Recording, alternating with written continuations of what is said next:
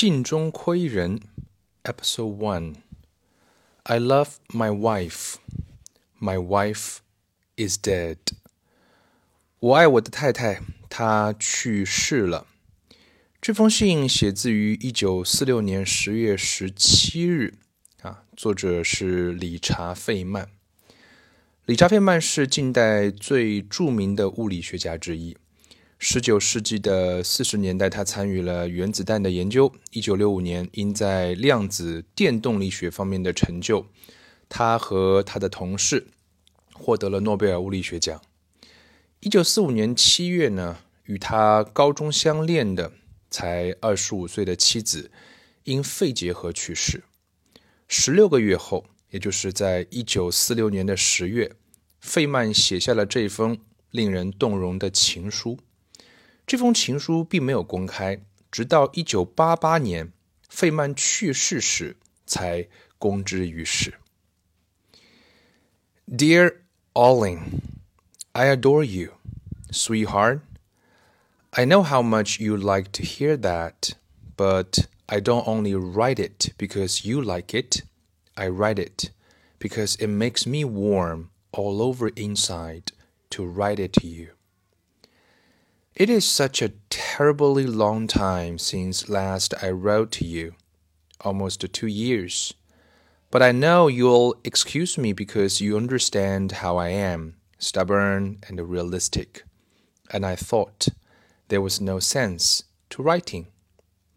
But now I know, my darling wife, that it is right to do what I have delayed in doing, and that I have done so much in the past I want to tell you I love you. I want to love you. I always will love you. I find it hard to understand in my mind what it means to love you after you are dead, but I still want to comfort and take care of you. And I want you to love me and care for me. I want to have problems to discuss with you. I want to do little projects with you. I never thought until just now that we can do that. What should we do? We started to learn to make clothes together, or learn Chinese, or getting a movie projector. Can't I do something now? No. I am alone, without you. And you were the idea woman and a general instigator of all our wild adventures. When you were sick, you worried because you could not give me something that you wanted to, and I thought I needed. You needn't have worried.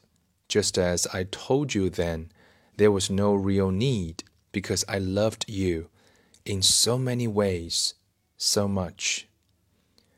And now it is clearly even more true. You can give me nothing now, yet I love you so that you stand in my way of loving anyone else, but I want you to stand there. You, dead, are so much better than anyone else alive. I know you will assure me that I am foolish and that you want me to have full happiness, and I don't want to be in my way.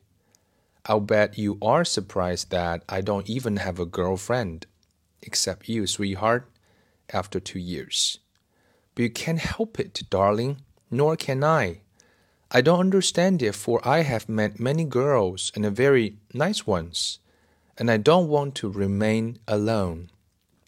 But in two or three meetings, they all seem ashes. You only are left to me. You are real. My darling wife, I do adore you. I love my wife. My wife is dead.